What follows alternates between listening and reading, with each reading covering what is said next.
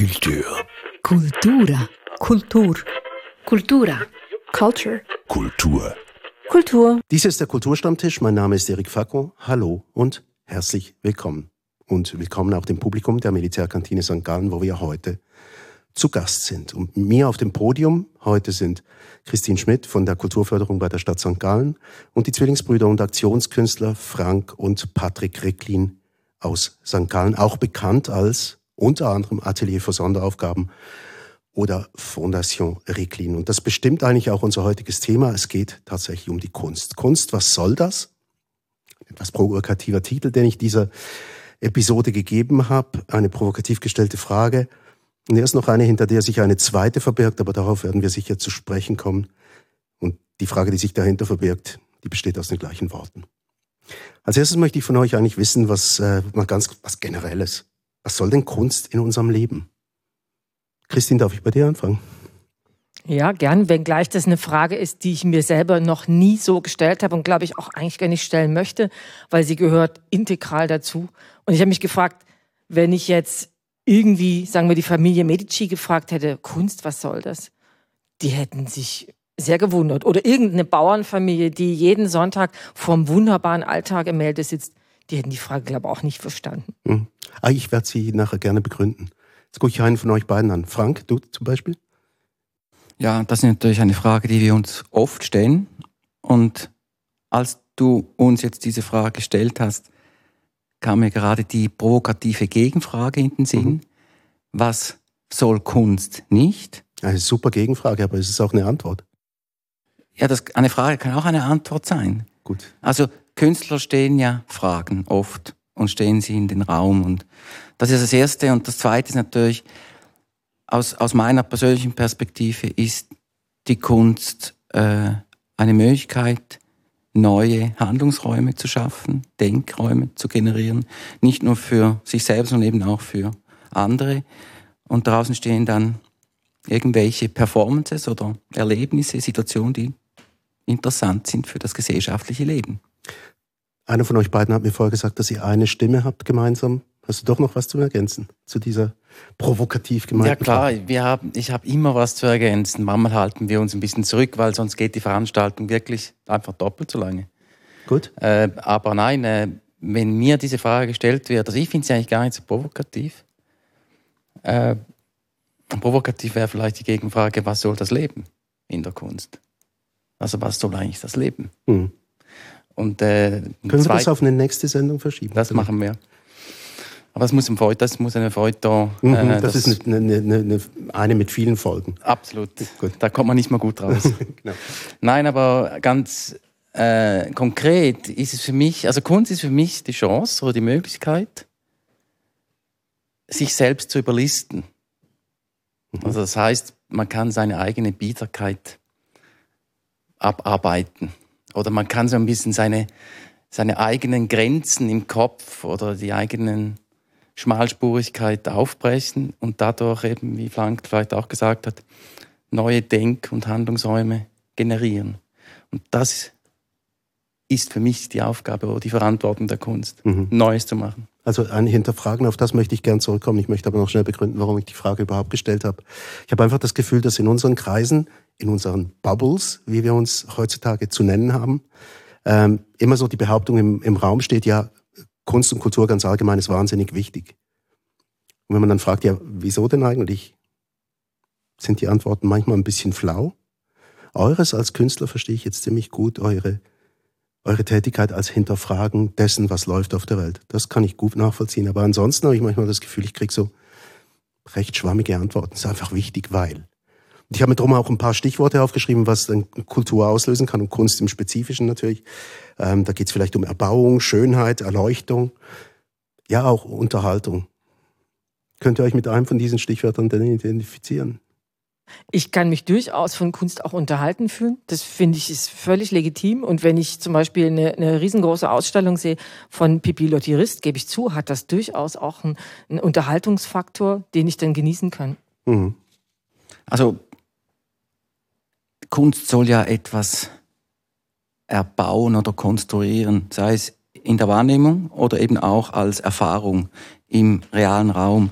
Und bei uns oder in unserer Arbeit ist eigentlich die unübliche Beziehung, die geschaffen wird, äh, ein, ein, ein Schlüsselelement. Das heißt, wir verlassen unsere Bubble als Künstler und gehen dorthin, wo die Kunst noch nicht zu Hause ist. Und daraus entstehen Spannungsfelder, Reibungsflächen und eben auch dann Intervention, wie wir sie eben auch ganz konkret im gesellschaftlichen Raum auch dann durchziehen und daraus dann eben auch dann beispielsweise Veränderungen, konkrete Veränderungen eines Menschen oder eben auch Veränderungen des, des kulturellen Lebens. Also ihr geht wohin, wo die Kunst auch sein könnte, sie aber noch nicht ist, richtig?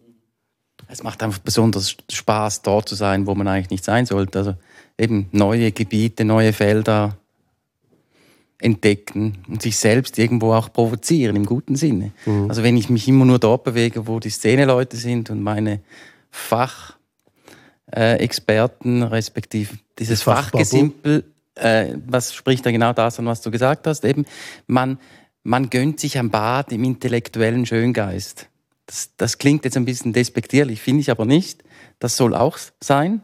Es gibt viele Leute, die, die brauchen diesen, diese, dieses intellektuelle Baden im Kopf. Mhm. Äh, Frank und ich sind jetzt eher die Freunde, die sagen, ja, ich, ich brauche dieses, dieses konkrete Baden im Alltag. Mhm. Und Kunst, ja, es geht um Begeisterung. Aber die Begeisterung, die, die, die Geister, die ich rief, die soll die Gesellschaft nicht mal loswerden. Im positiven Sinne. Begeisterung, subversive Ghost Work, so nennen wir uns ja auch gerne. Also wir sind transparent und versuchen mit Kunst zu begeistern. Das finde ich schön, dass ihr euch Ghost Workers nennt. Da ist man tatsächlich transparent als Geist. Aber es, es, passiert dann was Spannendes, wenn ich jemandem sage, ich bin subversiver Geist. Mhm. Was passiert dann im Gegenüber? Wie geht er damit um? Und da beginnt es ja schon. Christian, du bist auf der anderen Seite tätig. Du bist so eine Art, ja, in, in, in dieser Bubble drin, ähm, Kunstvermittlung, Kunstförderung und so weiter. Ja, ähm, da ist die Rede von Fachsimpelei von Ihrer Seite. Er hat doch gesagt, es sei nicht despektierlich gemeint, aber hätte doch noch eher eine Reaktion von dir. Zum Thema Fachsimpeln, mhm. also seitens Kunstbetrachter, weil ich kann ja mich jederzeit auch in, als Kunstbetrachter in jede Rolle begeben und kann auch völlig unvoreingenommen Sachen betrachten und möchte gerne noch auf das Thema zurückkommen, wo die Kunst eigentlich stattfindet, weil eines meiner persönlichen Highlights war vor vier Jahren die Manifesta in Palermo zum mhm. Beispiel. Mhm. An einem Ort, wo ich, wo ich ein, wo Migranten, Migrantinnen ein großes Thema sind und wo dort also die zeitgenössische Kunst nicht gerade ähm, unbedingt zu Hause ist auf breiter Ebene, wo man es geschafft hat, die Kunst hinzubringen und Fragen zu stellen, gesellschaftliche Fragen, die in einer unglaublich vertieften Art und Weise dort gebracht wurden und wo ich das Gefühl habe, das bringt mir extrem viel Kunst dort zu sehen, wo es passiert, wo, wo die Fragen aufgeworfen werden, die behandelt werden. Und das ist, sind jetzt so Dinge, wo ich finde, unbedingt muss die Kunst an diese Orte. Mhm, also dezentral gezeigt werden in dem Fall. Also nicht nur dezentral, sondern dort, wo es eben sowieso auch brennt, wo die Probleme auch da sind. Und es sind ja in, auf Sizilien beispielsweise auch Umweltthemen, die, die sich an der Küste da kristallisieren etc. Und wenn, wenn dort dann die Themen auch verhandelt werden auf eine auf eine Art und Weise, wie sie dorthin passen, wie sie dort auch entstehen kann, fand ich das also sehr überzeugend. Mhm. Ergänzungen eurerseits? Sonst kommt man ein bisschen ja, auf. Das ist natürlich ein riesiges Feld, das du jetzt gerade aufgemacht hast. Und dafür kämpfen wir seit 20 Jahren, dass eben nicht die Kunst nicht nur in Galerien und Museen wahrgenommen werden äh, kann, beziehungsweise vielleicht noch im öffentlichen Raum mal als Kunst am Bauprojekt oder als eintägige äh, Kunstperformance, sondern wirklich eben noch äh, vertiefter in, in die Struktur des Systems des Alltags sich einnisten darf, kann und dort eben auch dann auch eine andere Rolle einnimmt. Das heißt, sich auch heftig mit den Problemen der heutigen Zeit beschäftigt. Und, und wenn wir als Künstler natürlich, wir haben auch vieles erlebt, wir waren ja auch lange Zeit Teil des Kunstbetriebs und irgendwann haben wir uns einfach frustriert gefühlt und haben gesagt, äh, unsere Arbeit eigentlich äh, passt gar nicht in diesen Apparat, weil sie dadurch viel weniger Luft bekommt, als sie vielleicht bekommen könnte. Das heißt, die Atmung hat gefehlt. Und diese, dieser Puls, dieser, dieser Puls, wie du es ja auch gerade jetzt beschrieben hast, in der Erfahrung, wenn man eben sowas dann erlebt, das ist unglaublich wertvoll und kann unglaublich viel bei einem auch selber bewirken. Also die, die eigene Emotion, die eigene Sensibilität, des Daseins, des, des Menschseins, wird dadurch extrem gestärkt und aufgebrochen. Die Problematik ist einfach oft, dass man dann einen Tag später, wenn man die Messe oder die, die, die Schau wieder verlässt, dann wieder zurückfällt in den Guru Normal und dann wieder, wieder, wieder, wieder nicht diese Möglichkeit hat, das, das noch, noch langfristiger zu vertiefen. Und das ist unsere Chance als Künstler, weil wir professionell arbeiten, im Sinne von, wir sind ja täglich daran, uns die Frage zu stellen, wie können wir da auch besser werden, also da auch relevanter werden, damit es nicht nur einfach eben schöngeistig bleibt. Und was ich eben auch noch äh, wichtig finde äh, zu sagen ist, es geht in der Kunst oder allgemein Kultur, es geht nicht ums Verstehen. Mhm. Also weil man da, das ist nicht wie in der Schule, wo man sagt, das ist richtig, das ist falsch. Ah, okay, jetzt habe ich kapiert. Das hat immer was Arrogantes. Ah, du, du checkst meine Kunst ja gar nicht. Mhm. Früher war ich da auch noch nicht äh, an dem Punkt. Aber je älter und je mehr ich Erfahrung mit meiner eigenen Arbeit mit Frank äh, äh, machen kann, realisiere ich, dass das Verstehen zwischen den Zeilen bei jedem Mensch, bei jeder Wahrnehmung anders funktioniert. Das hat mit der Biografie zu tun, was hat man erlebt, äh, sieht man ja Dinge anders in der Welt. Und es geht ums Selbstverständnis, das Selbst, äh, das eigene Bild, das man kreiert. Und da gibt es keine pauschale Rezeptur. Das ist Kunst, das ist keine Kunst. Und, und da sind wir natürlich auch äh, äh, mit unserer Arbeit dran, eben auch dorthin zu gehen, wo ja, eben kein Fachgesimpel stattfindet. Es sind keine Kunstexperten, es sind Leute aus dem Alltag, die auf einmal mit Kunst konfrontiert werden oder mit der Option Kunst konfrontiert werden. Und das ist natürlich besonders für unsere Arbeit sehr spannend. Mhm. Also, wenn ich euch so richtig verstanden habe, dann hat eure Kunst etwas mehr mit Alltag zu tun als mit irgendeinem Kunstkanon, äh, mit irgendeinem so hehren Auf, äh, mit einer hehren Auffassung von, von dem, was Kunst eigentlich ist. Ja, also, also ja. es gibt so viele Definitionen, wie es Künstler und Künstlerinnen gibt. Also äh, in unserer Arbeit einfach ist, glaube äh, einiges passiert. Also es gab Wendepunkte in, in, den letzten 20 Jahren und einer davon war, dass wir uns äh, irgendwann entschieden haben, uns vom Kunstbetrieb zu, zu lösen. Das heißt, äh, wir haben uns ins Abseits begeben um eben auch die Erfahrung zu machen, was heißt es, wenn man nicht mehr Teil von etwas ist. Und daraus hat sich dann eine, für uns eine Nische entwickelt zwischen Kunst und Alltag, Gesellschaft und Ökonomie.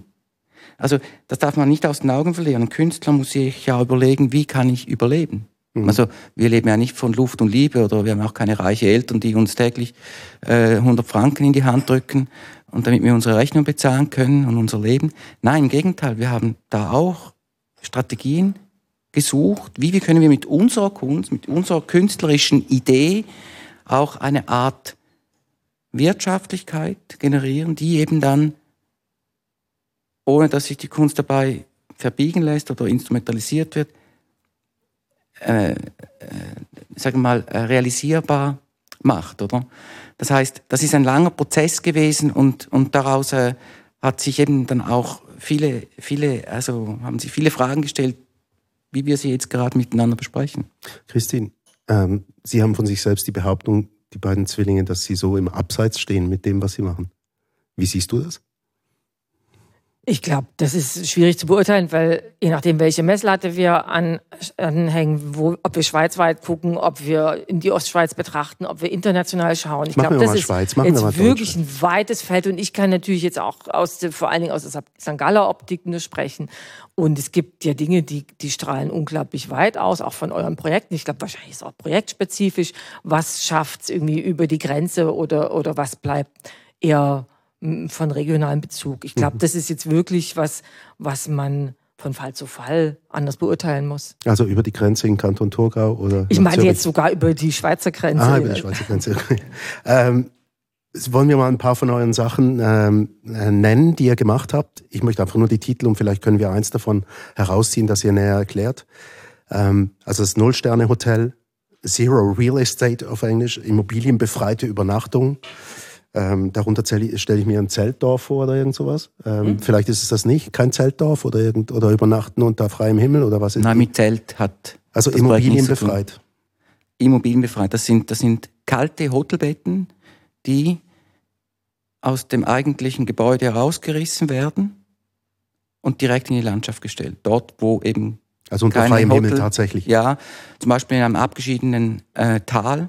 Und dadurch entsteht eine Vitalisierung auf eine unübliche Art und Weise eben mit, mit, mit der Kraft der Kunst und daraus auch eine Auseinandersetzung, was zum Beispiel die Debatte betrifft, wie sieht die Hotellerie der Zukunft aus. Mhm. Also ein weiteres, das kleinste Gipfeltreffen der Welt. Da habt ihr ähm, Dorfpräsidenten der sechs kleinsten Gemeinden der Schweiz, äh, von Europa, glaube ich. Westeuropa. Auf, auf, auf, von Westeuropa auf einen, auf einen Gipfel in der Schweiz geschickt. Das kleinste Gipfeltreffen der Welt, wie schön. Für. Die Zehn Gebote Volumen 2, die Sandsteintafeln. Picknick oder dann eines mit dem wunderbaren Titel Fliegen retten in Deppendorf. Um was ging es denn da? Das nehme ich euch immer noch ein bisschen übel. Was nimmst du uns übel? Dass ihr die Fliegen ausgerechnet in Deppendorf retten wolltet. Das würde mich jetzt wirklich mal interessieren. Warum konnte das jetzt nicht, sagen wir mal, Bubenreuth, ähm, Bayersdorf oder Hintertupfingen sein? Warum musste das Deppendorf sein? Also vielleicht muss man da wirklich äh, eine kurze Einführung machen, mhm. Wie es zu diesem Titel kam, Fliegen retten in Deppendorf. Also eben wie gesagt, das Atelier für Sonnenaufgaben als künstlerisches Gesamtsystem arbeiten an Schnittstellen. Also wir sind eben eine Art äh, künstlerisches äh, Experiment, zwischen Kunst und Wirtschaft beispielsweise. Also mhm. uns, unser Traum ist, dass wir eine Art Verschmelzung hinkriegen der Kunst mit der Wirtschaft, ohne dass eben die Wirtschaft bzw.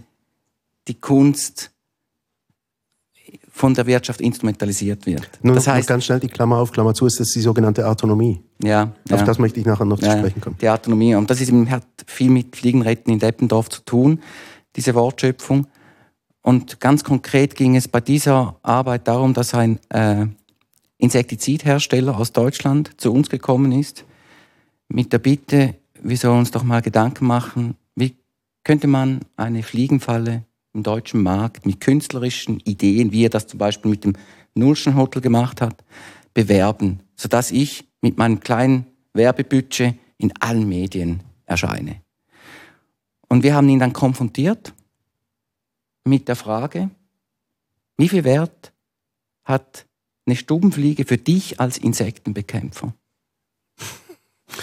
Dann war er ziemlich schockiert und gleichzeitig gaben wir ihm die Antwort, retten statt töten und forderten ihn auf, sein Geschäftsmodell zu hinterfragen, um vom Insektenbekämpfer zum Insektenschützer zu transformieren. Mhm. Das war sozusagen die Antwort der Kunst. Und das Überraschende war, er hat sich dieser Kunst gewidmet, hat sich darauf eingelassen. Wir haben neun Monate philosophiert und er hat sich schlussendlich auf unser Konzept eingelassen mit dem Titel Fliegen retten in Deppendorf. Das heißt, ja. wir haben mit ihm zusammen Fliegen gerettet und nicht einfach so, sondern wir haben gesagt, es muss in deinem Umfeld passieren, damit du eben auch als Person wahrgenommen wirst. Das heißt, sein Unternehmen ist in Bielefeld. Wir haben uns dann auf die Suche gemacht rund um Bielefeld nach geeigneten Dörfern. Und leider Gottes waren die Deppendorfer eben keine Deppen. Die haben das verstanden, dass das eine interessante Aktion ist, weil es da ja um, um, um, um Sinnfragen geht. Um, um, also das war vor zehn Jahren. Irgendwann 2017 kam dann die Wissenschaft so darauf, dass, dass, dass das Insektensterben dramatisch ist und dadurch der Mensch, also ohne, ohne Insekten kann der Mensch nicht überleben. Einfach als Prinzip. Und daraus entstand dann diese Aktion in Deppendorf. Aber ich möchte eine Zwischenfragen. Äh, warum nimmst du uns das heute nach zehn Jahren immer noch übel? Weil ein Depp für die eine internationale Hollywood-Star ist und für die anderen ja, was anderes. Aber ja. ich gebe dir absolut recht, und das musst du uns auch glauben, Deppendorf war nicht unser Wunschdorf, aus diesen zehn, das wir besucht haben, mit den Leuten gesprochen. Aber schlussendlich, wie es Frank gesagt hat, es war einfach das Dorf, das einfach die, die Affinität hatte für diese Geschichte. Und wir haben diese Problematik natürlich auch gesehen. Wenn wir schon mit einer, ich sage jetzt mal, vermeintlich absurden Geschichte, skurrile Geschichte, äh, mit Deppendorf machen, dann hat das eine, eine, eine ein Hang zu diesem Werbegag, den wir ausschließen wollten. Wir wollten den Leuten sagen, nein, es geht nicht um einen Werbegag. Und dann darf man eigentlich um keinen Fall so einen Titel machen. Weil der schreit ja gerade schon nach, ah, okay, das ist irgendein Witz. Da werde Fliegen retten in, in Bubenholz, oder wie du es gesagt hattest, oder irgendwie Maistätten. Okay, das klingt noch ein bisschen harmloser. Aber es war nicht in unserem, in, in unserem Programm bewusst so ein, so ein Dorf zu nehmen mit so einem Namen. Es war schlussendlich ein das Dorf. Also eigentlich hat der Unternehmer dann sich für dieses Dorf entschieden, weil er eben dort auch Beziehung schöpfen konnte, weil sie fasziniert waren von seinem selbstprophezeiten Wandel. Aber also ihr wollt mir jetzt erzählen, dass es das tatsächlich gibt, einen Ort, der Deppendorf heißt. Ja, Den gibt es auf der Landkarte, nicht nur. Ah. Eingeben, fliegen. Also im, im Nachhinein sind zehn Jahre wir, heute haben wir auch eine andere Erfahrung, was auch mediale Inszenierung heißt, was es heißt, mit, äh, mit Journalisten über so eine Geschichte zu reden, die zuerst nachfragen, hey, was soll das? SDR zum Beispiel hat uns nach Deutschland ins Hotel angerufen und gesagt, hey, äh, äh, also einerseits auf einen Beantworter gesprochen und einen Lachenfall gehabt. Der konnte es nicht aussprechen, was wir da oben in Deutschland vorhaben. Wir sollen doch zurückrufen. Und wieso hatte der einen Lachenfall? Weil er es einfach nicht glauben konnte. Ah, Deppendorf, der, hatte, der konnte nicht mehr. Wir haben dieses Band aufbehalten, weil das, ist, das muss in unser Archiv. Das ist so, das hat auch uns gezeigt, dass es eben wirklich an, an, an diesem äh, sich abhebt vom Normalen. Und weil wir vor zehn Jahren auch diesen Wandel für uns selbst gemacht haben, war das eine schwierige Zeit für uns, weil die Leute uns nicht glaubten. Mhm. Heute nach zehn Jahren äh, haben die Leute ein anderes Bild von unserer Arbeit. Und die, die SDA hat uns natürlich dort schon auch ein bisschen äh, äh, unter Druck gesetzt, äh, gesetzt und gesagt, wenn ihr uns da jetzt verarscht, dass ihr da irgendwie so eine Aktion macht, die gar nicht stimmt, dann haben wir dann schreiben wir nie wieder über eure Arbeit. Mhm. Und da haben wir gesagt, ja, du, äh, also wir können nur ehrlich sein und unsere Transparenz, eben, wir sind subversive Geister, transparent. Und, und alles, was wir tun, meinen wir auch so, wie wir sagen und denken und handeln auch danach. Und ich glaube, diese Perspektive hat sich auch ge geändert. Also äh, äh, aber eben rein von der medialen Inszenierung ist es eigentlich ein ungünstiger Titel, das stimmt. Aber war es das, was dich gestört hat? Vielleicht so, dass du denkst, okay, die beiden Ricklins, die sind immer so ein bisschen auf der provokativen, subversiven Schiene unterwegs und jetzt wird es allzu deutlich. Nee, es war eher so das Gefühl, ich finde, Kunst darf subversiv sein, die darf einer hochnehmen, aber da fand ich, da summiert sich das auf eine komische Art und Weise auf. Und genau das war natürlich meine Reaktion, die, die ihr jetzt auch beschreibt, die, die ihr dann auch gespürt habt von anderen. Und grundsätzlich finde ich es wunderbar, wenn Kunst versucht, einen irgendwie auch ein bisschen hinters Licht zu führen. Ich habe da schon großartige Erlebnisse auch gehabt, wo mir das selber auch passiert ist. Und das löst ja dann auch wieder was aus nachher. Aber eben diesen Unterschied hinters Licht führen und hinter, hinter dem Licht entpuppt sich das als warme Luft, nicht mal warme Luft, vielleicht so lauwarme Luft. Mhm. Das ist dann wirklich ins Licht führen, das, da, da fühlst du dich verarscht. Also fühlst du dich immer noch hinters Licht geführt jetzt? Nein, überhaupt nicht. Und das war ja auch nicht das Beispiel. Das, was ich jetzt meinte, das sind ja ganz andere Beispiele, wo die Kunst das auf wunderbare Art und Weise schafft, ein in eine falsche Richtung zu führen und dann auf einmal merkt man, ah, ups, es war ganz anders gemeint. Und das mhm. bringt mir extrem viel, weil ja. ich mich jetzt aufgrund dessen damit auseinandergesetzt habe. Also ich bin jetzt auch froh, dass es so ist, muss ich jetzt gerade ehrlich zugestehen, weil ich gedacht habe, das ist ein bisschen gar oberdeutlich, oder? Ja, eben, aber das ist ein bisschen auch unsere Art, wie wir eben auch äh, auftreten. Also der schnelle Blick lässt unsere Arbeit missverstehen. Also das ist wirklich so, wir sind Konzeptkünstler. Hinter jedem Werk ist ein Konzept. Und daran arbeiten wir. Und, und wer sich nicht darauf einlässt, der wird nie eine Chance haben, Fliegenreden Deppendorf wirklich einzuordnen. Mhm. Man muss sich damit beschäftigen. je mehr du reingehst, desto verblüffender wird es. Und das ist auch unsere Strategie. Wir, wir sind ehrlich unterwegs, wir gehen dort rein, wo es auch weh tut. Also jeder Komplize, also wir nennen ja unsere Kunden Komplizen, das heißt, sie unterwerfen sich der Kunst und zahlen dafür. Ja. Und mhm. zahlen dafür. Das ist unser Geschäftsmodell. Die Kunst wird zur Komplizin der Gesellschaft. Und die Leute, die mit uns komplizieren, werden zu Performern. Also der Unternehmer, der mit uns Fliegen gerettet hat, war ein Performer, mittlerweile ein Langzeitperformer, weil er immer noch rettet und sein Geschäftsmodell mehr und mehr transformiert. Also das sind reale Eingriffe und das können viele Leute nicht verstehen. Da überfordern wir, überfordern wir auch die Menschen manchmal, weil man eben im Kunstapparat eben, ein bisschen böse gesagt, oft von dieser Schicklichkeit des Betriebs auch äh, äh, schwindlig äh, gemacht wird. Also es wird alles so ein bisschen schöngeistig verpackt, aber wo die Relevanz wirklich zu, zu, zu finden ist, wird einem oft eben gar nicht, ist nicht wirklich auffindbar direkt im, also außerhalb des eigentlichen isolierten Betriebs dann. man kann sich manchmal auch ein bisschen schön verstecken. Also ich kenne das bei mir selber. Manchmal kann man sich hinter seinen eigenen Gedanken, seinem eigenen Intellekt auch ein bisschen verstecken. Und mir geht dieser Satz, hinters Licht führen, nicht aus dem Kopf. Sehr wahrscheinlich fühlen sich die Leute hinters Licht geführt, nicht weil wir sie eben manipuliert hätten oder, oder verarscht, weil es ist eben nicht wahr. Sie fühlen sich hinters Licht geführt von sich selbst, weil sie in ihrer Wahrnehmung, also in ihrer, in ihrer, wie du sagst, in dieser linearen, eindeutigen, schmalspurigen Denkweise selbst ertappt fühlen.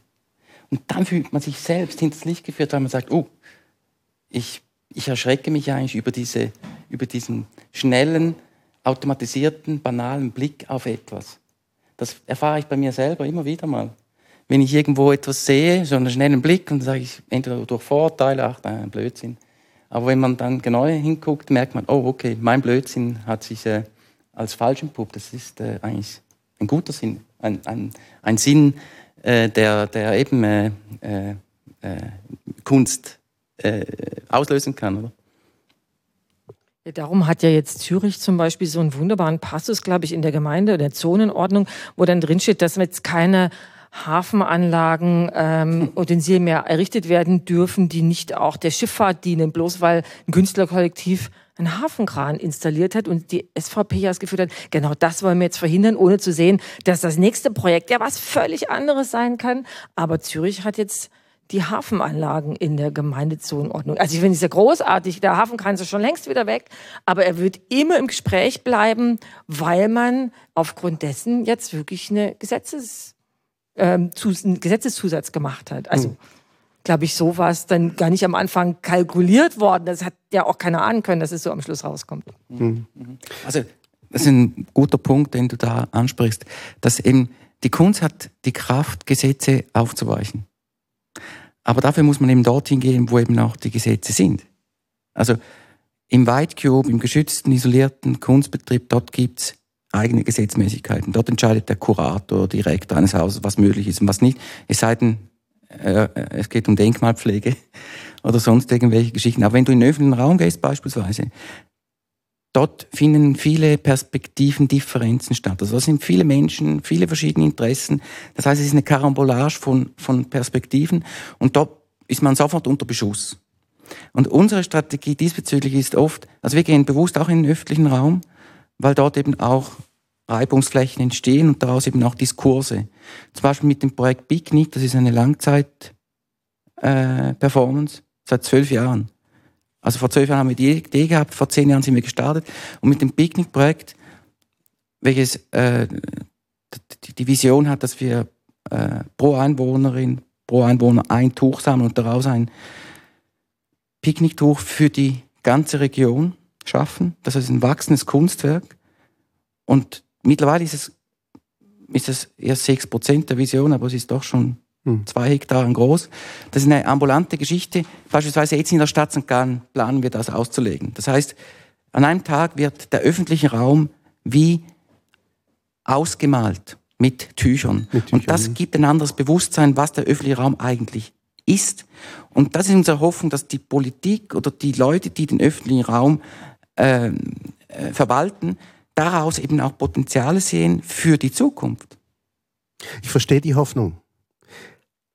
Aber wie viele Leute reagieren dann tatsächlich drauf? Also ihr habt das Beispiel von diesem Industriellen, der sich am Schluss aus Bielefeld, der sich am Schluss dann irgendwie für das Dorf Deppendorf entscheidet. Was für ein Name übrigens. Ähm, aber ja, also wie viele, wie viele Industrielle verstehen denn diese Idee tatsächlich? Wie viel, wie viel kommen da bei euch an? Das würde mich noch wundern. Also wie meinst du das? Ja, wie, wie, viel kommen bei euch an und sagen, wir hätten gerne, wir würden gerne so mit, mit, mit euch zusammenarbeiten und etwas Gemeinsames erstellen? Wir haben eine ganz einfache Rechnung. Von zehn Leuten, die in unser Atelier reinlaufen, äh, bleibt, wenn, wenn überhaupt, einer sitzen. Mhm. Nach den ersten Gesprächen. Okay. Also eben, wie gesagt, weil wir, äh, wir, wir verführen die Leute nicht eben, wie gesagt, hinters Licht und tun so, haben, manipulieren. Nichts Unheimliches. Ja, eben, äh, es ist eine andere Art von Verführung, eine transparente Verführung in eine andere Realität. Und der Nein begeistert das, dem anderen macht es Angst, der andere kommt vielleicht dann später wieder auf uns zu. Und das ist das, äh, äh, es ist nicht äh, Mainstream, was wir. Also, also es, es gibt, also auf deine Frage konkret, es gibt Leute und gerade für unser Kleinstunternehmen funktioniert das mit ganz wenig Leuten. Wir müssen ja nicht die Masse erreichen. Mhm. Aber die Hoffnung, wenn man Tücher auslegt in der Stadt St. Gallen, dass das dann mal wächst und dass die Also wir haben ganz konkret zum Beispiel die SBB dazu gebracht, dass wir illegalerweise ohne Bewilligung jeweils am Tag der Auslegung den Bahnhof ambulant umbenennen. Also St. Gallen wird am 12. Juni nicht St. Gallen heißen, sondern Picknick. Und das ist eine Mentalitätsfrage. Wir haben mit SEB gesprochen, eigentlich darf man das nicht. Ist ein absolutes No-Go, weil mhm. das könnte ja ein Präzedenzfall sein und dann auf andere überschwappen und machen anderes auch. Aber sie haben gesehen, dass gerade das eben auch modern ist, eben Grenzen zu überschreiten. Das ist gut für die Kommunikation, das ist gut für die äh, äh, eigene Erfahrung, also Emotion. Man kann ein bisschen den, den, den Raum neu definieren, Bewegungsraum. Und, und das ist das Spannende und das, das erleben wir täglich in unserer Arbeit. Sonst würde ganz viel Arbeit nicht stattfinden, wenn die Menschen nicht erkennen würden, für sich selber, da hat es einen Wert, die Grenze zu überschreiten und das wird sich auch auswirken auf die Gesetze. Aber jetzt spiele ich mal schnell den Politiker ähm, und frage euch, ja, warum, warum sollte jetzt St. Gallen plötzlich nach hunderten von Jahren mal umbenannt werden an einem bestimmten Tag in Picknick? Warum? Mhm. Soll er umbenannt werden? Ja, für diesen Tag um den Leuten klarzumachen, dass sie heute in einer neuen Wirklichkeit landen. Weil die Stadt wird anders funktionieren an diesem Tag. Es sind keine Autos, die durch die Stadt fahren können. Äh, es, es, es regiert sozusagen die, die, die Teilhabe, die Partizipation. Äh, es wirken die Bilder, die nachhaltig dann diese, diese Stadt in einem neuen Kleid zeigen. Äh, es regiert die, die Faszination, die Begeisterung der Menschen, alle auf Augenhöhe egal ob ein Politiker mit einem Handwerker, eine Hausfrau mit einem Künstler, an diesem Tag Tücher zusammen auslegt und wieder zusammenlegt. Also diese Kraft, bin ich überzeugt, wird Spuren hinterlassen und deshalb möchten wir das auch sinnbildlich dann eben sagen, dass die Stadt St. Gallen an diesem Tag eben Picknick heißt, sondern nicht wie üblich St. Gallen. Mir kam gerade in den Sinn, wenn du ein Politiker wärst und du jetzt mir diese Frage stellst, warum, würde ich sagen, weil es ins Kulturkonzept und von der Stadt St. Gallen, von, von unterschrieben, das ist ja wie unterzeichnetes Papier und in die Kulturvision passt. Okay, dann fragen wir gleich nach. Passt? Das würde mich jetzt interessieren, inwiefern das reinpasst. Ja, weil ich habe heute Morgen gleich das Kulturkonzept noch ein bisschen, so ein bisschen quer gelesen. Und ich finde immer so, äh, so interessant, dass man diese geflügelten Sätze, eben St. Gallen ist eine innovative Stadt, ist eine lebenswerte Stadt. Also so diese politische Rhetorik, wie man Städte verkauft, oder? Und das, was wir hier tun in St. Gallen, jetzt gerade mit Picknick, volkstümlich, niederschwellig, es ist farbig, bunt, äh, nimmt eigentlich genau das wörtlich. Und manchmal ist es interessant, die Leute, die sowas unterschreiben, haben manchmal, das nehmen die Politiker, sind genau die, die am wenigsten Verständnis haben für diese kleine Grenzüberschreitung, wo man dann vielleicht mal mit der SPP so eine Grenzüberschreitung macht oder allgemein. Und dieser Aufbruch, dieses Aufbrechen, liest man ja in diesem Kulturkonzept Gedanken drin. Eben neue Wege gehen, andere Wege gehen, irritieren, experimentieren, anders sein als andere. Außer man tut es. Äh, Maria Papa hat jetzt letzte Woche gleich gesagt, was ist Ihr Wunsch in 20 Jahren? Das ist die Stadtpräsidentin. Ja, genau. Mhm. Äh, sie möchte, dass in 20 Jahren von St. Gallen gesagt wird, yes, was machen die da hinten dann in der Ostschweiz? Was ist denn das für eine Stadt? Und das muss man einlösen. Also welche Projekte nimmt man jetzt in Angriff, damit man schlussendlich diese Antwort hat?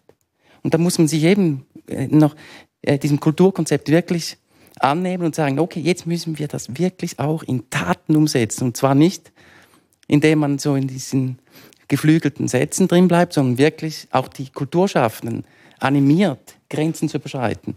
Dass es wirklich entsteht, oder? Also man, könnte bleibt, jetzt, man, könnte, man, man könnte jetzt die These aufstellen, alle reden von Innovation, aber nur die wenigsten sind bereit, dafür die Grenzen zu überschreiten. Ja, ja die Frage ist immer, was heißt eigentlich Innovation? Ne? Ja, aber Innovation heißt etwas Neues. Und das ist genau und etwas das, Neues was ist meistens die, außerhalb des Üblichen ja. zu finden. Das heißt, du musst die Box verlassen, eine Grenze überschreiten, damit das innovativ überhaupt möglich Nein, ist. Die Politiker ich glaube nicht, dass man das muss die Box verlassen. Also nehmen wir mal als Beispiel Helmhaus 2002, wo im Helmhaus selber, es war Christoph Büchel und Gianni Motti waren eingeladen, eine Ausstellung zu machen. Hier habt ihr das Geld, 50.000 Franken, macht was. Jetzt hatten die die Idee, wir nehmen diese 50.000 Franken, verstecken die irgendwo im Haus und wer sie findet nachher, darf sie behalten, egal wer.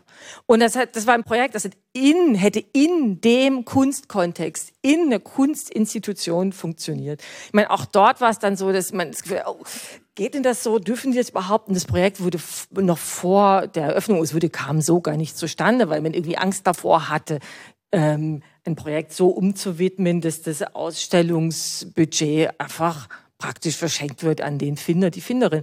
Also ich würde sagen, auch das kann extrem wirkungsvoll sein, wenn ich im Kunstkontext selber agiere. Vielmehr stelle ich mich ja beim, mir beim Picknick die Frage, das war ja in Trocken, in Stein, weiß ich nicht, irgendwo auf dem Jedes. Jahr nennen Jetzt ist es halt in St. Gallen, jetzt probiert man es mal in der Stadt. Also, weiß ich nicht, spannend wäre es vielleicht, wenn das nächste Picknick in, weiß ich nicht, Zürich oder Manhattan wäre. Das ist alles schon im Gespräch, aber wir haben da auch. äh, nein, aber das, das, das hat nicht nur mit nein, dem Konzept zu tun. Das, dann kommen die Politiker, Konzept. die sagen, ja, das ist doch das Ostschweizertum. Warum muss es das nach, nach York, in dem Central Park? Nein, das, das ja, jetzt hat man das doch auf dem Land, auf der Wiese. Äh. Muss denn das jetzt in der Innenstadt sein? Ja. Das ist eben das also Interessante beim, bei, bei, bei, diesem äh, Konzept Picknick. Also man muss sagen, dieses Konzept ist stark verwurzelt mit der Textilgeschichte. Der Stadt der, der, der Region St. Gallen, ja. Mhm. Und dieses Konzept ist auch gerade deswegen äh, am richtigen Ort. Also hier gibt es eben auch Tücher. Also dieses Projekt ist ein ressourcenorientiertes Projekt. Wir, wir suchen Tücher, alte, rötliche, weißliche Tücher und machen daraus ein rot-weiß kariertes Tischtuch, welches wir neu interpretieren und in die Landschaft setzen. Sei es jetzt auf Hügelzügen oder irgendwo in Ortskernen, egal wo. Wir integrieren alles auf diesem Tuch. Und wenn wir jetzt mit diesem Tuch plötzlich ins Ausland gehen, was auch schon eben diskutiert wurde. Wir sind auch mit dem EDA im Gespräch, Eidgenössisches Departement für Auswärtige Angelegenheiten, dass wir dieses Projekt zum Beispiel äh, irgendwo in einem Konfliktgebiet auslegen, mhm. zusammen mit den Menschen. Also zum Beispiel jetzt der Gazastreifen, mhm. nur als Beispiel. Oder jetzt ak aktuell Ukraine. Und das sind natürlich alles Themen. Aber wir sind da relativ streng, weil wir eine Verantwortung haben gegenüber unseren Komplizinnen und Komplizen, also das heißt, in diesem Fall ist es die Bevölkerung, die spenden Tücher, ihre Tücher aus der Vergangenheit von den Großeltern, die haben alle eine Geschichte. Und jetzt plötzlich entscheiden wir, wir gehen mit dem Tuch irgendwo anders hin. Das heißt, wir müssen zuerst eine Abstimmung machen, hier in der Ostschweiz, ob man mit diesem Tuch nach Zürich gehen darf. Ja oder nein. Mhm. Und das ist, das ist spannend, weil dann ist, muss man sich wieder fragen, wie viel Wert hat für uns dieses Kunstwerk? Eine herrliche Volksabstimmung. Bei der nächsten Abstimmung gibt es ein Zusatzkreuz. Darf das Picknick fremd gehen? Zum Beispiel nach Basel oder nach Zürich. Oder? Mhm. Nein, aber was du sagst, äh, da unterschreibe ich hundertprozentig. Es gibt, es, das eine schließt das andere nicht aus. Und da, da merke ich einfach, da ist es so wichtig, dass man die Politiker, gerade die, die immer diese, und das, das sage ich jetzt wirklich auch, weil wir einfach genug mit Politikern auch zu tun haben, die reden sehr gern viel, wie toll eine Stadt oder wie man ist. Aber wenn es dann darum geht, diese Lippenbekenntnisse auch wirklich in Taten umzusetzen, wörtlich nehmen, zeigen, dass man was bricht, dann hat man Angst vor dem Bruch. Dann ist man lieber wieder, wie man es immer gemacht hat. Und dann kann man kein Kulturkonzept real werden lassen, die ja wunderbar, ich finde das ein tolles Konzept, oder? Bis 2030 auch wirklich sagen kann, was man jetzt in zehn Jahren erreicht hat. Mit dieser Mentalität, mit dieser Kultur. Und da muss man wirklich diese Kulturerweiterung auch im Kopf, dieses Kulturverständnis aufbrechen und wirklich ja, auf eine gute Art provozieren. Und äh, ja, das ist, die Auf das ist die Verantwortung der Kunst und der Kultur. Wirklich darüber hinausgehen. Mhm. Nicht adrettisieren. Also in Frage stellen, ja, aber inwiefern ist denn eure Arbeit oder inwiefern versteht ihr die als politisch? Du kannst keine Arbeit machen im öffentlichen Raum, ohne apolitisch zu sein. Also ich, wir, wir machen nicht explizit politische Arbeit, mhm. aber sie ist natürlich politisch, ganz klar. Mhm. Also wenn man jetzt mit den Tüchern in die Ukraine ging. Ja. Also eigentlich du kannst eben, unsere Arbeit kannst du nicht einfach so eins zu eins äh, nehmen und irgendwo anders umsetzen. Sie ist ja immer gekoppelt mit, mit dem Prozess. Also mit dem Entstehungsprozess. Und die Menschen sind im Zentrum unserer Konzeption, immer. Das heißt, man müsse dann, wenn man sowas tut, auch vor Ort zuerst einen Prozess starten. Das heißt, man würde Tücher sammeln, Tücher zusammennähen zu sogenannten Picknick-Modulen und dann als drittes dramaturgischer Höhepunkt eine gemeinsame Auslegung durchführen. Das heißt ein Tuchmanöver. Und das braucht Zeit, weil sonst ist es einfach nur so ein Hohn oder ein Zynismus fast schon. Und darauf muss man auch äh, vorbereitet sein. Kunst kann schnell zynisch wirken. Und gerade jetzt in der heutigen Zeit, du hast es vorhin angesprochen mit den immobilienfreien Hotelzimmern. Dieses Konzept ist eigentlich im Moment äh, ein Konzept, welches wir mit dem neuen Brand Zero Real Estate dem Tourismus übertragen haben. Und dadurch wird er zum Performer dieses künstlerischen Konzepts, hat aber jetzt den Fokus wieder auf andere Projekte gelegt, was, was absolut nicht mit der Aktualität äh, im Zusammenhang steht. Und das Projekt wird jetzt ins Wallis ziehen. Also im Zero Estate, also das Nullsternhotel wird ins Wallis ziehen. Und dort haben wir mit den Politikern zu tun, die jetzt das machen. Und wir haben ihnen gesagt, ihr müsst euch gut überlegen, was das bedeutet, so ein immobilienbefreites Hotelzimmer in die Landschaft zu stellen. Mhm. Was bedeutet Gerade das? Wallis. Ja, und da muss man immer aufpassen. Und deshalb braucht es den Prozess. Mhm. Die Leute, wir haben jetzt den Politiker, das sind namentlich, das sind vier, fünf Politiker, Gemeinderat, dem Präsidenten herausgefordert, dass er jetzt sich überlegen muss, will er Teil des künstlerischen Konzepts werden oder nicht? Weil da sind wir kompromisslos. Wenn ja, dann wird er zum Performer, er wird auf dem Pressefoto sein, er wird sagen müssen, warum dieses Immobilienzimmer in Ordnung ist. In der Zeit, in der wir jetzt leben. In der Realität, die das wir hat man jetzt nicht verstanden, weil du sprichst von einer neuen Version. Ja, ja schon, aber mhm. ich meine nur, das hat man jetzt nicht verstehen können. Ja, weil du hast nicht von der neuen Version. Wir sind gerade an einer neuen Version, gerade weil die aktuelle Lage natürlich äh, so äh, aufreibend ist, äh, können wir nicht einfach immobilienbefreite Hotelzimmer als so Tourismusattraktion äh, weitertreiben, ohne Reaktion auf den aktuellen ja. Stand der Weltlage. Oder? Klar. Was hast du eigentlich mit dem Stichwort zynisch gemeint? Kunst könne recht schnell zynisch werden? Ja, also, also Picknicken. Aha. Jetzt gehen wir in die Ukraine picknicken. Mhm. Nein, nein, also das hatte ich auch nicht gemeint. Nein, nein, ich habe es schon verstanden. Ähm, noch dieses Stichwort der Autonomie, oder haben wir das alles schon geklärt, was das eigentlich genau heißt? Das ist diese Zusammenarbeit mit, mit, mit Leuten, die aus der Wirtschaft kommen. Also vielleicht ist es einfach nur interessant, eben, wir könnten da so viel äh, auch zeigen, also jetzt leider nur in bildlicher Sprache. Also die Autonomie ist eigentlich eine Performance. Und die geschieht mit Komplizinnen und Komplizen aus der Wirtschaftswelt beispielsweise. Eben wie der Unternehmer, der sich verwandelt aufgrund dieser Aktion, dieser Kunstaktion Fliegenretten in Deppendorf. Das, es, geht, es geht eigentlich um, um, um, um die Verschmelzung der Kunst mit der Wirtschaftswelt, aber nicht so, wie wir sie kennen. Nicht Kunstmarkt, es geht nicht um Geld.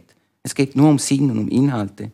Aber die Kunst regiert, nicht das Geld. Also nicht der Komplize, der das Geld bringt, regiert, sondern die Idee, die, mhm. die Kunst. Und versteht, das, der, das, das versteht der Geldgeber das immer? Nein, neun davon laufen eben wieder aus dem Matle raus. Aber die, die bleiben, die, die zahlen und damit können wir leben. Es ist nicht sehr viel, aber wir leben davon seit 20 Jahren. Und das ist eben noch das Interessante, vielleicht auch im Zusammenhang mit Kulturförderung. Also wir haben dann irgendwann festgestellt, dass wir mit dieser Strategie auch uns jenseits von der üblichen Kunstfinanzierung bewegen. Also wir haben seit 15 Jahren keine Kunstgelder mehr beantragt, weil wir eben das Geld aus der Privatwirtschaft holen. Von Leuten, die bereit sind, zu performen. Und die Kunst ist eben eine wunderbare Waffe. Eine Waffe der Freiheit, um eben Dinge auszuprobieren, die man sonst vielleicht nie ausprobieren würde. Aber die Kunst gibt einem die Legitimation, wie die Lizenz für das unübliche Denken und Handeln. Und das ist wie so eine Verantwortung. Und daraus entsteht auch vielleicht eine Unsicherheit. Ja, was ist das eigentlich noch für eine hm. Rolle? Was haben wir für eine Rolle als Künstler? Oder was hat Oder ist das überhaupt noch Kunst? Ja, oder was hat die Kunst für eine Rolle grundsätzlich in der heutigen Zeit? Ja, das war ja meine Eingangsfrage. Ja, genau. eben. Das ist auch das, was uns beschäftigt. Ich meine, äh, eben, äh, Respekt vor jeder Kunstgattung. Also, ob es jetzt der Sonntagsmaler ist, äh, der Jodelverein Chor. Ich meine, alles ist ja in, in seinem Innenleben seine Kunst für sich selbst. Also jeder interpretiert das ja selber für sich. Und äh, äh, die neue Rolle, war für uns einfach ein Prozess. Also es mhm. geht um Haltung, es geht um Ehrlichkeit.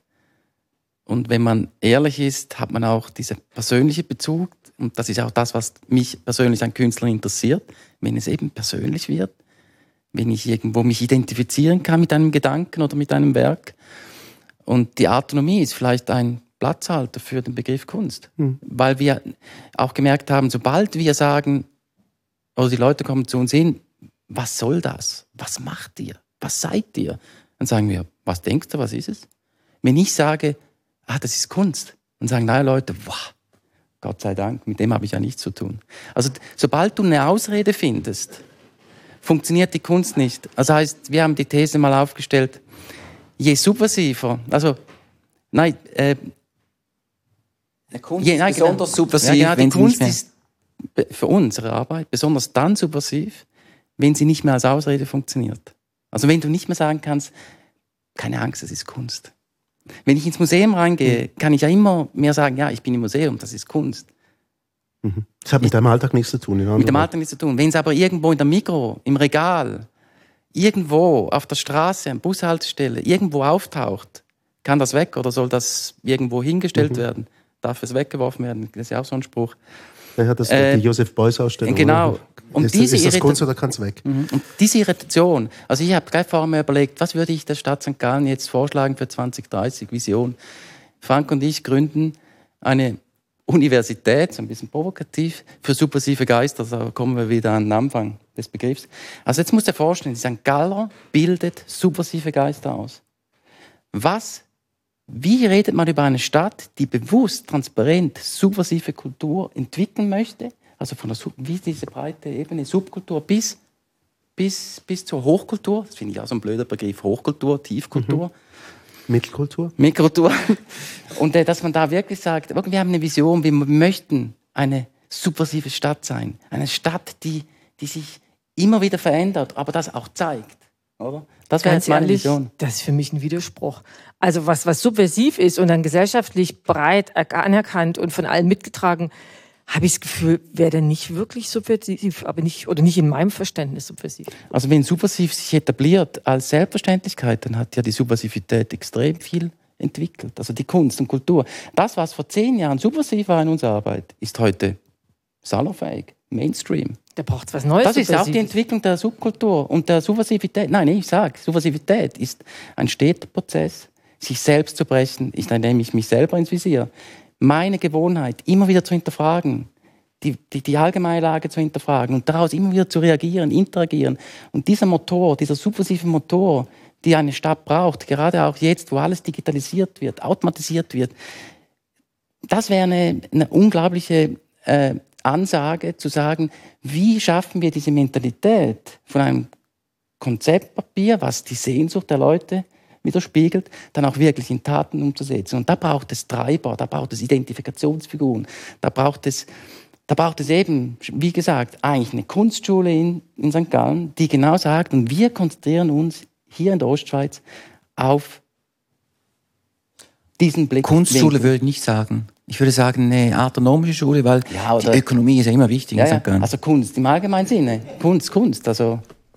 Aber das, das bewegt mich, das finde ich extrem spannend und da auch äh, eben im guten Sinne die Politiker herauszufordern, zu provozieren und zu sagen, ja, aber das ist ja genau das, was ihr unterschrieben habt. Ihr wollt ja innovativ sein. Ah, okay, nicht innovativ sein, okay. Innovativ ist ja genau das, wo alle den Kopf schütteln und sagen, hm, was soll das? Nein, also das ist, das ist ja gesponnen, das ist ja ausgeflippt. Wir hier in der Stadt sind ganz normal. Picknicktuch auslegen, hm, was soll das? Also ich glaube, das ist, das ist mein Auftrag. Das will ich, das ist, das ist das, was wir tun müssen. Und hinter diesem Kopfschütteln entpuppt sich nämlich diese Begeisterung, diese Erfahrung, wow, es entsteht was. Es entsteht was anderes, wo uns differenziert von anderen Städten oder von anderen äh, Gesellschaften. Und das ist für mich die Kultur, die sich entwickelt von innen heraus, von Subkultur ganz tief nach oben und dann entfaltet sich diese, diese Pflanze oder diese Stadt. Wunderbar, wenn wir hier wieder eine Kunst oder wenn wir hier eine Kunsthochschule hätten, das wäre großartig. Also da sind, glaube ich, ganz viele sofort mit dabei. 2030 mhm. die Universität oder die Kunsthochschule der transparenten nicht gerade Querdenker, das hat inzwischen so einen komischen Beigeschmack, sondern was? Unabhängigen Geist, also wenn wir so ja, Subversivität, äh, normalerweise, Subversivität spricht mir nicht an, weil es eben heimlich passiert. Hm. Aber wir reden von der vorsätzlichen. Eben, ich sage ja transparent. Ja, eben, und das ist so wichtig, dass wir den Leuten sagen, wir arbeiten vorsätzlich, subversiv. Mit diesem Knochen gehen sie schon mal nach Hause mhm. und denken, was heißt das jetzt genau? Vorsätzlich, subversiv. Okay. Und dann, so funktioniert unsere Arbeit. Jetzt wollte ich zum Schluss noch irgendwie ein Zitat bringen von Oscar Wilde, aber ich habe mich trotzdem für das von Mark Twain entschieden. Wie wichtig ist denn für euch das Lachen in dem, was er tut? Humor ist ein ganz wichtiger Teil unserer Arbeit, aber nicht ein, ein äh, äh, kalkulierter Humor. Also es geht eigentlich, wir stellen fest, dass unsere Arbeit oft situationskomische Momente generiert. Also, also äh, viele meinen, wir seien lustig, dabei meinen wir es ernst. Das ist immer so ein bisschen das eine. Und durch die tatsächliche Umsetzung Fliegen retten in Deppendorf. Natürlich müssen viele schmunzeln, lachen, aber das ist nur die eine Seite der Medaille. Also Schmunzelnfaktor ist ein wichtiger Teil in unserer Arbeit. Das ist äh, eigentlich fast schon ein natürlicher Prozess. Wir möchten eigentlich gar nicht lustig sein, aber gerade dadurch sind wir lustig, weil wir eben nicht lustig sein möchten. Und das hat mit der Ernsthaftigkeit oder mit dem heiteren Ernst zu tun. Also die, die Idee, die Kunst, so wie wir sie machen, in, in konkrete Handlungen zu übersetzen, im System des Alltags, schafft per se humorvolle Situation. Hm. Also eben, Humor es ist nicht, ist nicht, nicht Konzept, ah, jetzt müssen wir noch einen Witz machen, wie können wir noch ein bisschen lustig sein? Nein, es hat mit deiner eigenen Weltanschauung zu tun. So wie ich durchs Leben gehe, wie ich mit Leuten diskutiere, rede, Smalltalke, Big Talke, also so ein bisschen dieses laute, schnelle mhm. Denken, das sagt sehr viel über dich selber aus. Und der Humor, der ist irgendwie, oder die Ironie, ist ein wichtiger Baustein einer Arbeit, weil das sind die Türöffner für die Arbeit. Weil wenn du, ich sage jetzt mal, Fliegenreiten in Deppendorf im weisen Sinn ist ja ne, Naturschutzprojekt. Wenn du irgendwo mit Naturschutzprojekten kommst, da kommt hier rein, da raus, Waldsterben, okay, hat man in 18 Jahren mal geredet. Das ist wie, ja okay, gut, dass ihr das macht, macht Sinn. Aber diese, dieser Humor, diese, dieses, äh, ich sage jetzt mal, diese schwer vermittelbare Inhalte auch so zu verpacken, dass man lachen kann, ist natürlich das Beste. Und da unterschreibe ich voll diese Oscar Wilde-These. Äh, Mark Twain, ja. Mark Twain, Mark Twain. Sagt, das sei die wichtigste, die wirksamste genau. Waffe gegen, gegen, Aber gegen aber die Welt, gell? Für uns ist die wichtigste Waffe die Kunst für die Rettung der Welt. Einverstanden? Es ist eine, eine mögliche. Es gibt viele Rettungs, es gibt viele Rettungsaktionen. Ich wollte die Kunst, nicht ja, die Kunst kann sicher da einen guten, sagen. wichtigen Beitrag leisten. Aber eine Anekdote muss ich noch sagen. Wenn wir Leute in unserem Atelier haben, die vielleicht unten im Restaurant essen gehen, sagen, ach komm, wir gehen noch schnell zum, zu diesem Atelier für Sonderaufgaben, machen wir dort oben ab und dann hören wir denen ein bisschen zu. Das sind sauglatte Typen, so ein bisschen, so ein bisschen Saugatismus äh, abholen. Und dann kommen sie zu uns ins Atelier, nach einer Stunde gehen sie raus und dann fragen wir oft nochmal, so, na, was nehmt ihr mit? Was habt, wie habt ihr das gefunden? Was ist die Nachhaltigkeit? Ja, was ist das? Was nimmt, und dann, das vergesse ich einfach nicht mehr, einer völlig, wirklich mit einer, ja, ich kann es kaum beschreiben, mit einem Gesicht, das sagte, also ich habe es überhaupt nicht lustig gefunden. und da war, konnte ich irgendwie einen Haken drum machen können. Ah, das ist gut. Das ist doch ein super Resultat, wenn du so rausgehst. Und das ist eben diese, diese heitere Ernst. Also die Leute wollen eigentlich lieber den Sauglatismus, das Lustige vorne dran und bitte kein Ernst. Also diese Unterhaltung, dieser banale Blick, okay, einfach ein bisschen unterhalten, das ist gut, aber bitte nicht hinterfragen. Und ja, nicht, dass ich noch irgendwo Gedanken in meinem Kopf rumwälze, oh, was ist eigentlich mein Beitrag, was mache ich im Leben, was soll das eigentlich? Also diese Reflexion, dieser Spiegel, die die Kunst natürlich oft auch äh, produziert, was ja auch gut ist, äh, löst bei den Leuten natürlich vielleicht auch Verunsicherung aus. Ähm, Gibt es noch eine Frage ins Publikum? Ich gucke mal in die Runde, ob noch irgendjemand äh, was hat. Ja, hm, hier hinten. Danke. Mir brennt schon ganz lange die Frage, wie viel Mitspracherecht räumt ihr euren Mitspielern ein? Das ist eine sehr spannende Frage. Ich, ich, ich, ich versuche es, versuch es mal mit dem, mit dem Vergleich, mit einem Vergleich zu machen. Es gibt ja den Begriff der Partizipation. Und das ist in unserer Arbeit seit, seit, seit immer schon ein, ein wichtiges Element gewesen. Die soziale Partizipation. Der Mensch ist im Zentrum. Und das steht manchmal im Konflikt mit dem künstlerischen Konzept. Das heißt, wir, wir haben klare Vorstellungen. Wir sind, wir sind da eben fast schon ein bisschen manisch. Wir wissen ja genau, wie das Bild gemalt werden muss. Sozusagen. Das passt eigentlich gar nicht zur Partizipation. Und jetzt machen wir die, die Unterscheidung. Das heißt, es gibt für uns die direkte und die indirekte Partizipation. Also ähnlich wie, wie man es von der Demokratie kennt, oder? Direkt und indirekte Demokratie. Und bei der direkten Partizipation kann der einzelne Teilnehmer wirklich voll mitreden. Das heißt, sein Votum wird auch Einfluss haben auf das Konzept. Bei der indirekten ist es so, er kann nicht das Konzept Einfluss nehmen, aber er kann Teil des Konzepts sein, indem er zum Beispiel mit uns Tücher jagt, unterwegs ist und Tücher sammelt, von Haustür zu Haustür geht und das einfach als Erfahrung macht mit uns und dadurch wie so physischen Teil der Vision ist. Oder er kommt an eine Picknick-Nähsession, wo er mitnäht oder wo sie mitnäht und dann kommt die Person auch noch auslegen. Das heißt, sie machen eine Performance mit. Und das ist eigentlich sozusagen wie der Wert dann, oder, dieser Partizipation. Man wird Teil von einer künstlerischen Performance. Aber die Kunst, und das ist eben das, das, das ist eben das Schwierige, wir sind keine Sozialarbeiter. Wir sind Künstler mit klaren Konzepten, die wir aber nicht für uns umsetzen, sondern für die Gesellschaft. Und je zugespitzter wir unterwegs sind, desto wirksamer sind sie. Wenn alle ein bisschen mitreden, dann wird es oft ein bisschen, dann wird es breit, aber flutschig. Und niemand, niemand ist wirklich happy. Das ist unsere Erfahrung. Ist das nicht die Schweizer, Schweizer die allgemeine Haltung? Ja, die des Kompromisses, wenn, wenn das ganz viele Leute mitreden dürfen. Das haben wir auch beim Kultur, bei diesen Mitwirkungsprozessen erlebt. Alle reden mit und ganz viele Leute sind dann frustriert, weil vieles nicht umgesetzt werden kann. Aus, aus irgendwelchen Gründen. Verständ, muss man natürlich Verständnis haben. Aber das ist eine Entscheidung. Macht man eine direkte Partizipation oder eine indirekte? Holt man irgendwelche Experten, die machen einen Prozess, laden die Leute ein, diesen Prozess mitzuerleben, aber sie sind Unterstützerinnen und Unterstützerin des, des Konzepts, welches schon da ist. Aber machen es lebendig zum Beispiel, so wie es der Bruder vorhin gesagt hat. Wir machen das Konzept lebendig. Wir machen es physisch erlebbar im Raum. Und das ist ja das, das, das, was oft fehlt. Konzepte sind da, aber man kriegt sie nicht übersetzt in die Realität. Und dazu bin ich überzeugt, gibt es eine riesige Sehnsucht in unserer Gesellschaft, Teil zu sein. Also, aber vielleicht kann man es kürzer in einem Satz sagen. Also, die, das Mit, wie hast du es, welchen Begriff hast du gewählt? Mitspracherecht. Mitsprache, Mitspracherecht, genau. Okay, Mitspracherecht, ich würde noch weitergehen. Mithandlungsrecht.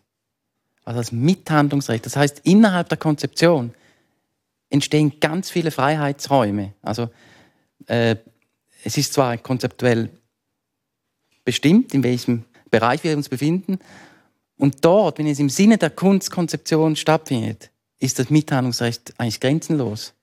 Es gibt ganz viele verschiedene Varianten, wie man selber noch partizipieren kann. Kunst, was soll das? Das war der Kulturstammtisch zu diesem Thema. Herzlichen Dank für die Teilnahme an diesem Gespräch.